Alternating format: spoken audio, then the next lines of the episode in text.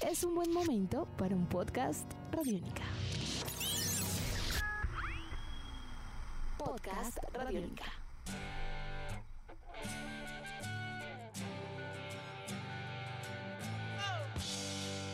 Bienvenidos a esta nueva emisión de Podcast Rock and Roll Radio, un producto de Radiónica desarrollado por el señor Andrés Durán, arroba Andrés Durán Rock, y quien les habla Héctor Mora, arroba Mora Rock and Roll, bajo la producción de Juan Jaramillo, Jairo Rocha y la captura sonora de Gabriel Medellín.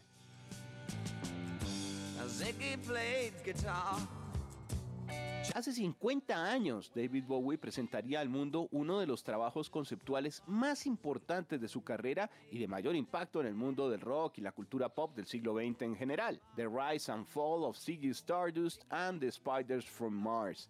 Cuenta la historia que durante la década de los 60, Bowie conoció al también músico británico y pionero Vince Taylor, quien tras de muchas experimentaciones químicas y vueltas emocionales, se había unido a un culto convencido que era un extraterrestre bueno en la Tierra. La fascinación de Bowie con los viajes al espacio y la ciencia ficción eran ya conocidos, así que fue esa combinación mágica de espacio y tiempo la que le permitió desarrollar un nuevo personaje basado en Taylor y en otras excéntricas figuras del arte. Finalmente Bowie sintetizaría su nueva creación Ziggy Stardust, un bisexual extraterrestre estrella del rock enviado a la Tierra como un mensajero para la salvación musical. Al final de la historia, este disco vendería más de 8 millones de copias, el segundo más exitoso de toda su carrera. Así que hoy en Podcast Rock and Roll Radio, una celebración para el 50 aniversario del álbum de glam rock y protopunk The Rise and Fall of Ziggy Stardust and the Spiders from Mars, producto de la mente del músico, compositor y productor inglés David Bowie.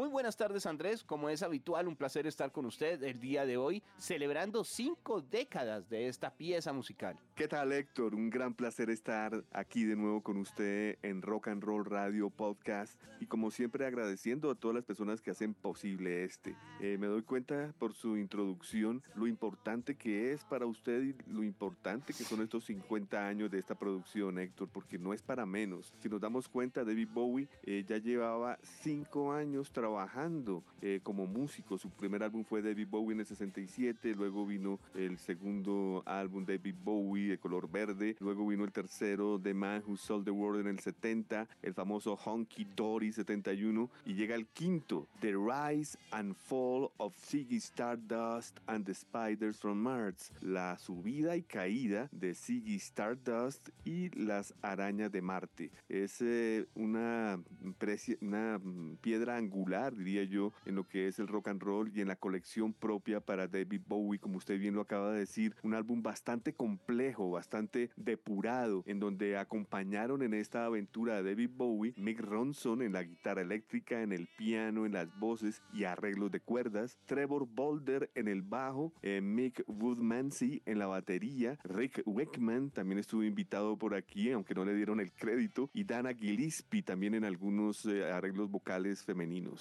Andrés, pues emocionado sí estoy y más recordando esa alineación que usted presenta y que prácticamente es de oro para el desarrollo de un disco que realmente es muy especial. Creo que eh, la oportunidad para desarrollar este podcast nos acercó nuevamente a disfrutar del disco completo en el orden, con la paciencia del caso, siendo una joya, creo que en toda colección de discos de cualquier fanático del rock and roll y realmente destacar eh, la calidad y la apuesta sobre todo para ese momento. Yo creo que de las grandes enseñanzas que nos puede dejar este disco y a David Bowie en general es que se podía pensar y soñar por lo alto. Y esto fue, sin lugar a dudas, una muestra importante, no de una ambición desmedida, sino más bien de una planeación clara y de una intención honesta para una persona que sencillamente era un genio de la música y quedaba corto el plantear un álbum simple. Yo creo que el trabajo conceptual que realmente se entiende en un desarrollo de contenido y muy de letras eh, frente al estar ligada toda la historia es majestuoso. Había antecedentes para ese entonces, pues de todas maneras se habían editado álbumes importantes, eh, eh, digamos Genesis y Peter Gabriel tenían un capítulo en la historia, George Clinton también hizo cosas totalmente eh, conceptuales alrededor de lo que sería su conjunción con Lee Scratch Perry y demás, pero lo cierto es que nadie se había arriesgado como en esta línea un poco más definida y desde el principio anunciada a contar una historia de ese estilo. Ahora, ya había músicos que parecían de Marte, ¿no? Porque si uno mira a Jimi Hendrix o a Frank Zappa, pues ni hablar, pero realmente creo que frente a este estética y música,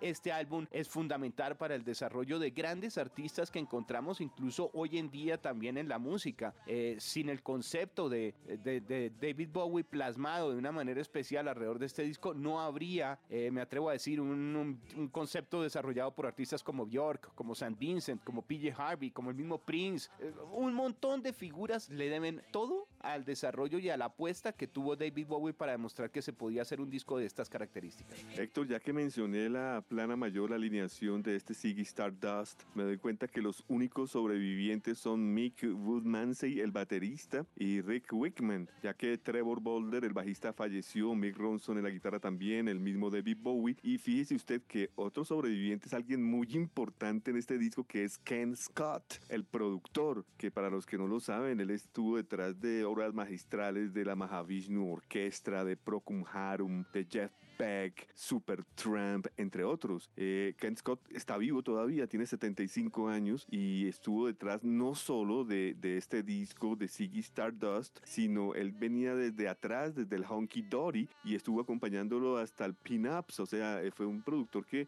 que estuvo bastante tiempo con él acompañándolo. Desarrollando una estética importantísima, Andrés, y es un muy buen dato porque realmente el, el, ordenar estas canciones, el plasmar esta idea de una forma tan especial como está planteado además el disco, porque el disco si bien tiene algunos sencillos que la gente recuerda a nivel de radio, está el famoso Starman, está el mismo Suffragette City o Sigue Stardust, a la hora la verdad es un álbum que comienza y se desarrolla de una manera muy planeada y eso requiere un acompañamiento en la forma de plasmar los instrumentos y distribuir las canciones casi que única. Eh, de todas maneras, para el momento en que lo presentan, casi que lograr que la gente pasara de disfrutar canciones y de una tendencia eh, muy post-psicodélica que había de pronto en ese momento y demás, a entender ya un álbum completo, cautivado casi que por una historia de fantasía, era muy, muy difícil porque aquí no vamos a poder desligar en ningún momento la letra de la música y la música con esa letra de una historia que se complementa alrededor de todos los 11 temas. Es verdad, el disco entre comillas tuvo mm, tres sencillos que fueron Starman, Suffragette City y Rock and Roll Suicide, pero realmente todo el disco es bueno. Esa intención glam,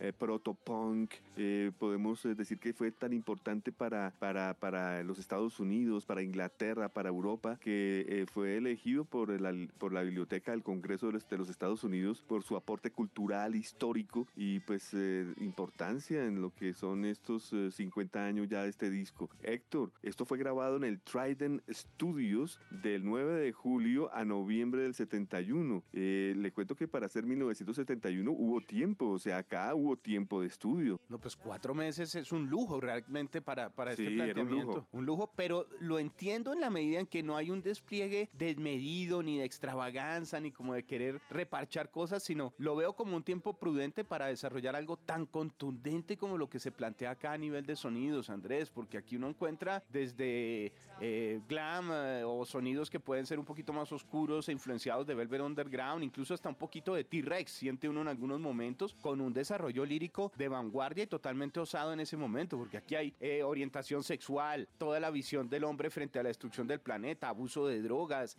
hay todo tipo, mm, a nivel político, cuestionamientos por montón, entonces creo que se queda lejos de lo que podría llamar en algún momento artificialidad del rock para algunos críticos o para algunas personas en los años 70 y demostrarnos que era un producto completamente pensado y de una seriedad increíble.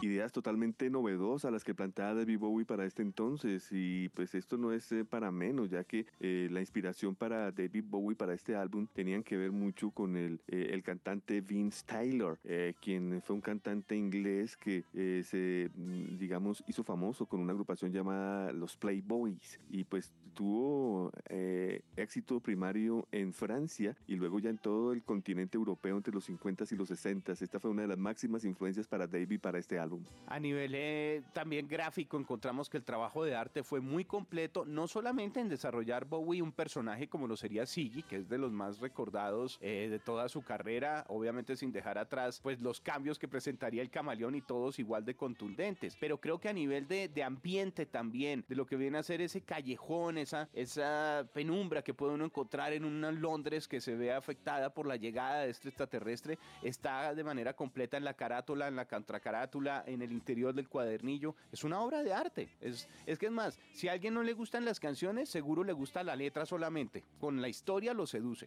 Héctor, eh, fuera eh, de la influencia de Vince Taylor, que digamos es la, influencia primaria porque fue en los años 50, eh, en este momento en que se estaba procesando en el 71 este disco, eh, una gran influencia o más que influencia, la presión que había al lado de él de personajes como Lou Reed, que en ese momento era el cantante y guitarrista de la Velvet Underground, de Mark Bolan con la agrupación T-Rex, eh, fueron, fueron algo importante para que él se sumergiera en esta gran aventura, ya que pues iban todos al tiempo de una manera decidida. Y, y, no era algo común, repetimos, este tipo de ejercicios eran totalmente arriesgados y de una manera casi que de contracultura, también planteando unas temáticas que iban a crear de pronto algún tipo de resistencia, aún hablando de un país como, como el Reino Unido y de una sociedad como la londinense que estaba acostumbrada a ver ciertas cosas, pero fue toda una apuesta de vanguardia. Exactamente lo que usted dice es muy importante, ya que eh, en este momento sucedían muchas cosas en Londres y también David Bowie menciona en una gran influencia para este disco de lo que fue la figura de Jimi Hendrix y la agrupación de rock progresivo King Crimson. Mm, se siente, hay algunos temas que, que tienen como esa, esa onda también, o por lo menos esa pretensión, sin que tenga secciones instrumentales progresivas largas o demás, porque en realidad cada canción está muy bien concebida como tema en una,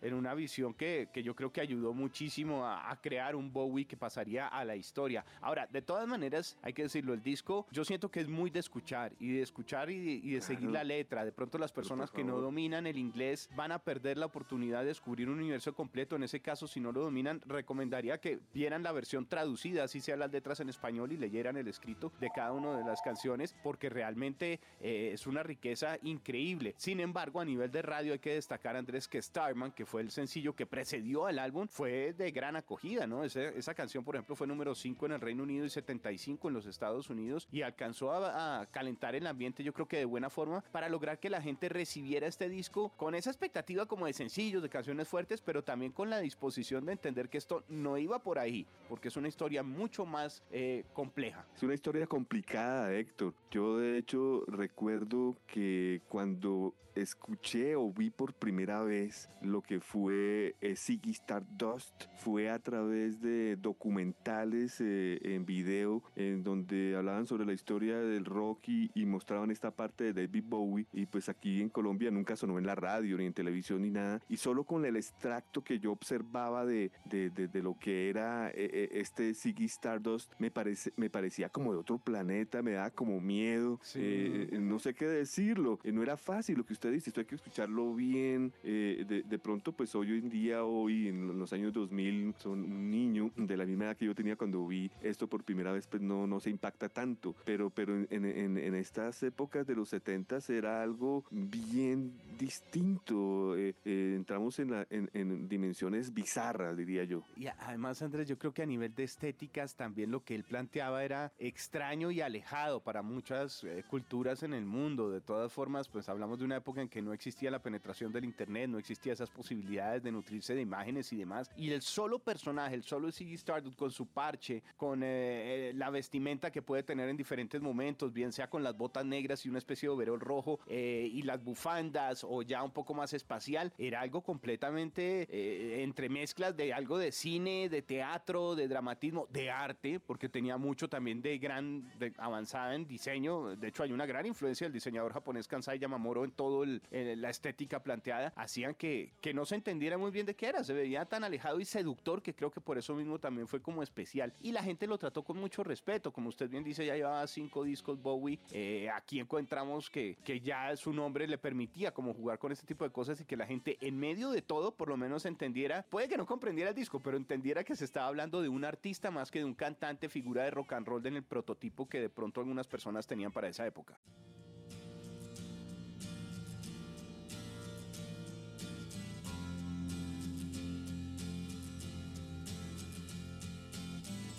Héctor, ¿qué me dice de la portada? Cuando yo tuve esta portada por primera vez, porque eh, obviamente descubrí las canciones por la radio, radio en Los Ángeles, más no sabía cuál era el mero disco, ¿no? Así que cuando tuve por primera vez este disco en mis manos, le cuento que también me impactó muchísimo esa fotografía, eh, eh, ese arte que tiene como airbrush, esa técnica de, airbrush sobre la, sobre la pintura, impresionante. Eso, eso también lo hace sentir a uno en otro planeta. Sí, es, viene a ser como una, si lo traducimos de alguna forma, sería como en aerógrafo, creo que le dicen precisamente. aerógrafo, sí señor. Sí, señor, gracias. Gracias por, por, recordarme cómo se llama eso en español. Es un, eh, un espectáculo realmente disfrutar el álbum y como le digo, al escucharlo de nuevo fue que me di cuenta todavía de la joya que, que era y que de pronto con el paso del tiempo uno tiende a olvidar porque son discos tan contundentes que hoy por hoy me atrevo a decir que le puede dar 3, 4, 5, 6 vueltas a más de un álbum de los que hemos visto en esta última década. Muy pocas reseñas en el planeta Tierra eh, le, opacaron su lanzamiento. Y hoy en día, hoy por hoy, en cualquier enciclopedia en el mundo de rock tiene cinco estrellas, Héctor. Segundo disco más vendido de Bowie en toda su carrera, con más de 8 millones de copias. El primero fue Let's Dance con 10,7 millones, es el más recordado. Pero el segundo es, eh, es este, eh, Stardust, eh, ya con los 8 millones. Y de ahí para abajo hay una distancia, porque el siguiente vendría a ser el Aladdin Sane, que tiene 5 millones. O sea, hay 3 millones de, copias de diferencia. Por algo es Ziggy Stardust. Es uno de mis favoritos, el Aladdin Sane, que si usted se da cuenta, eh, eh, Aladdin Sane viene después de este disco, así que sí, es una parte muy poderosa. Y con reinvención de personaje y todo. Ah, claro, claro que sí, eso es importantísimo decirlo, Héctor, importantísimo. Después de que acaba este disco, se acaba Ziggy y entra Aladino. Sí, no hay más Ziggy. No más. No, más. Con todo el éxito en ventas, en popularidad, en todo lo que usted quiera, ya no más, vamos a cambiar y otro camino y superó, pues para mí, ¿no? Personalmente, porque pues yo de pronto para el mundo entero no, pero para mí Aladdin superó a, a, Ziggy. No, es, también una pieza muy compleja. Le propongo acercarnos rápidamente a las canciones de este álbum sí, sí, sí. Para, para dar un recorrido como con, con todo el, público y repitiendo, aquí no vamos a encontrar que, que las canciones de pronto se puedan eh, pensar que quedan solas como singles o demás. Es una historia muy completa. De entrada el disco comienza de una forma que uno diría no está pensado en sencillos de radio o en canciones comerciales, porque Five Years, ese primer tema, es una apuesta dramática, contexto casi que desde el principio de la canción, en donde viene este manifiesto del personaje que llega a la Tierra, este extraterrestre, y anuncia que solo le quedan cinco años al planeta antes de su destrucción. Nada más y nada menos, cinco años, Five Years, cuatro minutos 43. Como usted lo dice, nada de pretensión de nada, porque esto es como un vals, una canción extraña, no sé, arreglos orquestales y la lírica, como usted dice, desde que inicia comienza a narrar y la lírica se toma la canción. Para dar paso al segundo tema que es Soul Love, canción de 3 minutos 34, una canción digamos eh, suave pero bastante melodiosa, eh, va entrando la guitarra poco a poco, va subiendo y la voz entra contundente, alta, un David Bowie joven, una voz joven y nueva. Aquí encontramos que mezcla algunas inquietudes frente al amor, a la religión, pero se comienza a sentir un poco de modernidad también frente a una estructura un poco más clásica que tenía la primera canción. Aquí ese soul va llegando poco a poco, pero repito, no se siente que sea un disco de canciones para radio, de hits de ese estilo. Simplemente la historia va una tras otra porque también en Soul Love eh, prácticamente la letra es protagonista nuevamente desde casi el principio de la canción. Luego viene una de mis cinco canciones favoritas, que es mucho decir porque el disco tiene pues 12, pues, 11 eh, canciones y decir que hay 5 favoritas, eso ya es un absurdo, pero lo es, muy bueno. Eh, la tercera canción es Moon Age Daydream, 4 eh, minutos 39. Para mí, Héctor, esto es una obra maestra. Esta canción tiene una estructura perfecta, el piano, la guitarra, la parte instrumental es fantástica, los arreglos orquestales, el solo de guitarra que entra en la mitad es fabuloso, no sé, los covers que han hecho de la canción, o sea, ¿qué puedo decir? Moon Age Daydream de lo mejor del disco. Aquí encontramos también una inspiración. Yo creo que aquí sentí un poquito de Pink Floyd, le confieso. Aquí un poco de futurismo casi que, de, una forma de llenar y de crear ambientes también muy particular que va complementando la historia de una manera en donde apenas para la siguiente canción entraríamos al sencillo radial exitoso. Ojo, porque viene a ser la canción 4. Es decir, Bowie se arriesga con tres historias primero, porque las canciones son además de énfasis lírico, antes de llegar a una que uno pensaría ya tiene un apoyo como comercial un poco más fuerte que como comentábamos fue lanzada antes de darse a conocer el disco. Entonces esta era la que venía con ese gancho comercial, Starman. 4 minutos 14, eh, también de mis favoritas, excelentes guitarras eh, acústicas, ¿no? Aquí las guitarras acústicas manejan la canción, la voz es majestuosa, eh, va subiendo también, el solo entra de una manera sublime. diría, diría yo que el arreglo de cuerdas también es muy bien manejado por Ken Scott. Una canción que pasaría a la historia, esta es de los sencillos más importantes del disco, una canción hermosa y que también cuenta con muchas inclusiones en muchas películas y series de televisión a partir de este nuevo siglo.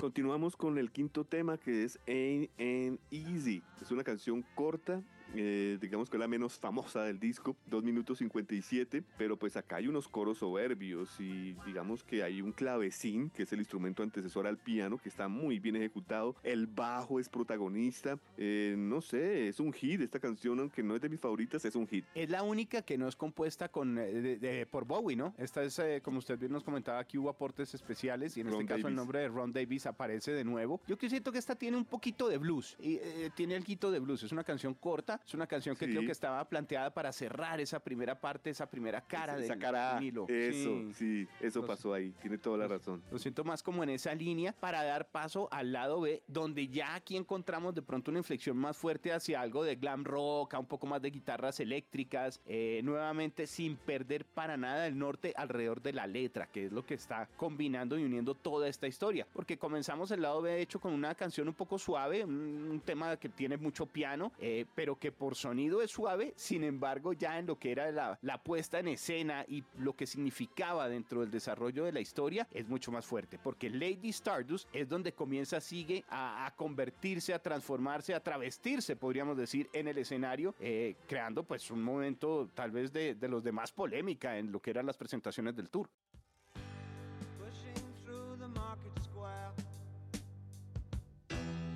So many mothers Quisiera pensar si no hubieran tenido límites de tiempo los vinilos, Héctor, porque aquí en el lado 2 son seis canciones. O sea, son muy cortas, todas pasan muy rápido y, se da uno cuenta de, una intención que tienen que lograrla eh, eh, con, con, este, con esta presión de tiempo. Así que Lady Stardust, 3 minutos 13, buen piano, buena voz, un David Bowie, eh, digamos, con un ímpetu joven y fuerte. Sí, se siente, creo que un sonido también mucho más rockero. Esta, esta canción es de las, de las potentes también del disco, que da paso a Star, una canción en donde ya encontramos el, el choque frente al, a podríamos decir, es que no quería mencionar ego, pero sí casi que ante la visión y la misión que tiene este extraterrestre, porque aquí es donde Siggy, la figura principal, el protagonista, eh, desea y escribe ya de una manera especial toda su pasión alrededor de ser una estrella mundial del rock and roll, pero mega estrella. Bueno, aquí en esta canción eh, encontramos un piano predominante, ¿no le parece a usted que ese, ese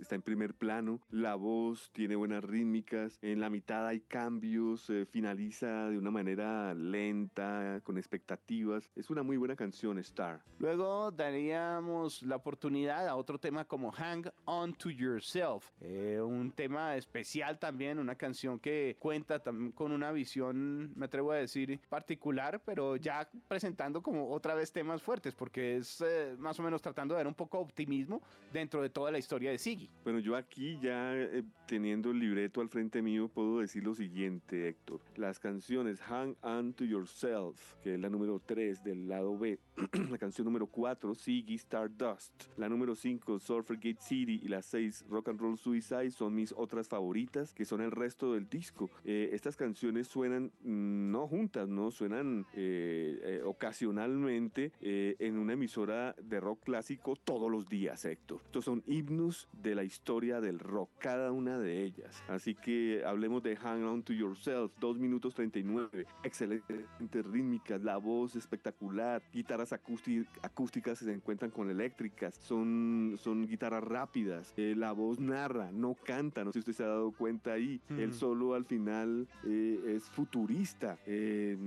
digamos, mm, hay mucho control sobre la producción aquí. Para esta esta canción, además a nivel lírico, eh, se destaca cuando ya Siggy es una figura del rock and roll. Veníamos de la canción anterior donde él quería ser una superestrella. Aquí ya es una superestrella, ya tiene a todos los fanáticos casi que a sus pies y de alguna manera también un poco eh, fuerte plantea ya lo que es una búsqueda no solo alrededor de la música, sino de las relaciones sexuales de estos mismos fanáticos, incluso con la gran figura y una crítica importante también a lo que vienen a ser esas eh, estrellas del rock and roll para el momento. Exactamente, Sigue Star 2 313 es, es el hit del álbum, yo diría que es la canción central, eh, la, parte importante del disco, el desenlace de la historia, la voz, eh, diferentes texturas en la canción, un buen bajo, guitarras perfectas, el famoso riff inmortal de Siggy Plays Guitar, ese, ese final, no, nada que hacer. lo, lo, que digo, lo único malo es que son muy cortas. Sí, son canciones concretas, pero nuevamente creo que porque estaban muy enmarcadas en un desarrollo lírico también, ¿no? No, no eran pensadas en canciones de secciones eh, largas, extensas, progresivas, arriesgadas, sino todo muy acompañando una historia. Y una historia dentro de toda la otra historia, ¿no? Que es el disco. Luego viene la canción número 10, Héctor, que también es de mi favorita, Suffocate City, 328. Canción rítmica, fuerte, es un hit. Ese, ese famoso Hey Man es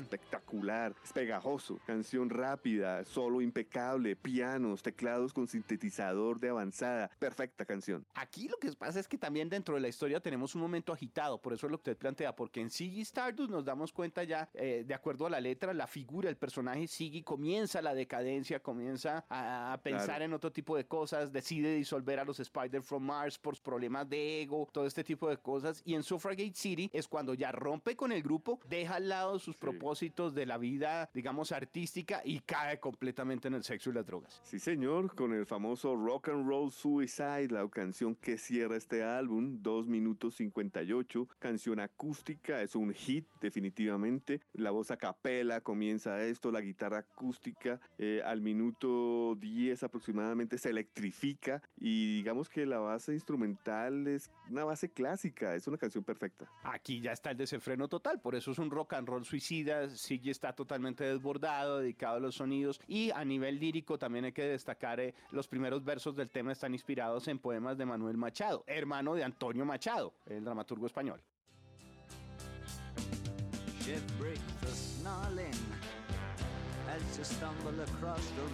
Sí, señor, correcto. Ese es un, no sé, este es un tesoro de la historia del rock, de, no del rock, de la música. De la música, total, Andrés, en su estética, en su impacto. Por eso creo que es un disco tan especial que hoy en día, al entender que lleva cinco décadas, nos queda claro que fue una brújula que marcaba sin lugar a dudas el norte especial para muchas figuras, artistas y músicos que querían desarrollar productos un poco más ambiciosos, pero también con el reto de tener que hacerlo a un nivel de calidad y de interpretación, no solo musical, sino lírico y de concepto en realidad de toda la pieza que fuera supremamente sólido. Es un disco conceptual corto, para hablar de una historia de estas en 38 minutos, eh, realmente hay que, hay que entender y hay que admirar un poco ese enfoque claro que tenía Bowie y que con, en este caso, el apoyo del productor de Ken Scott que usted nos comentaba, pues lograrían pasar a la historia. Tan solo 38 minutos 29 segundos tiene esta obra maestra de Rise and Fall of Ziggy Stardust and the Spider from Mars. Ya hemos llegado al final del disco, porque realmente ahí terminan las 11 canciones, Andrés, y de una manera especial creo que aquí la reflexión estaría más bien en lograr que los oyentes o usuarios que están disfrutando de este podcast, si bien no han tenido la oportunidad de escuchar el álbum, lo hagan, si bien han escuchado algunas de las canciones, complementen la experiencia, pero ojo, no pensando en los sencillos, sino pensando en toda una historia, y para los que ya lo han escuchado, es la oportunidad perfecta de refrescar y volver a disfrutar de un gran momento alrededor de la música para el siglo XX. Estoy de acuerdo con ustedes, esto hay que verlo de manera de paquete completo. ¿Algo que estemos dejando por fuera que usted quiera destacar ya en estos últimos minutos de nuestro podcast el día de hoy? Claro que sí, Héctor. Qué mejor que respaldar esto con la parte visual. Y cuando se lanzó esto en el 72, se lanzó a su vez un documental llamado Siggy Goes to America, el cual se lanzó en esa época en Betamax. Yo, yo lo tengo, de hecho, de, recuerdo. Y hoy en día, pues existe en DVD, en donde están eh, las presentaciones de, que lo, de lo que fue esta gira. Y aún mejor, Héctor, eh, existe un vinilo 2 que se lanzó hace rato. Eso no son de la, la, moda actual del vinilo, sino se lanzó por allá como en el 2000, que estaban comenzando a salir los vinilos. Uno que se llama Live Santa Mónica Civic 72, que es un concierto en un sitio que tuve el placer de conocer, que es un teatrico pequeño, Héctor, pero no me imagino eh, eh, haber estado allí viendo en puesta en escena el Ziggy eh, Stardust en, en, concierto. Entonces, ¿qué sucede? Cuando usted escucha este, este vinilo, usted se da cuenta que cambia totalmente porque hay más improvisaciones, las canciones son más largas y lo que a mí más me gusta, Héctor, y es mucho más pesado, más denso. Pues bueno, esa recomendación queda pendiente para todos los que quieran acercarse entonces a un desarrollo visual importante y que vaya ligado con este disco para un podcast de Rock and Roll Radio que ha sido desarrollado por el señor Andrés Durán, quien les habla Héctor Mora, bajo la producción de Juan Jaramillo, Jairo Rocha y la captura sonora de Gabriel Medellín Andrés. Larga vida a Sigui.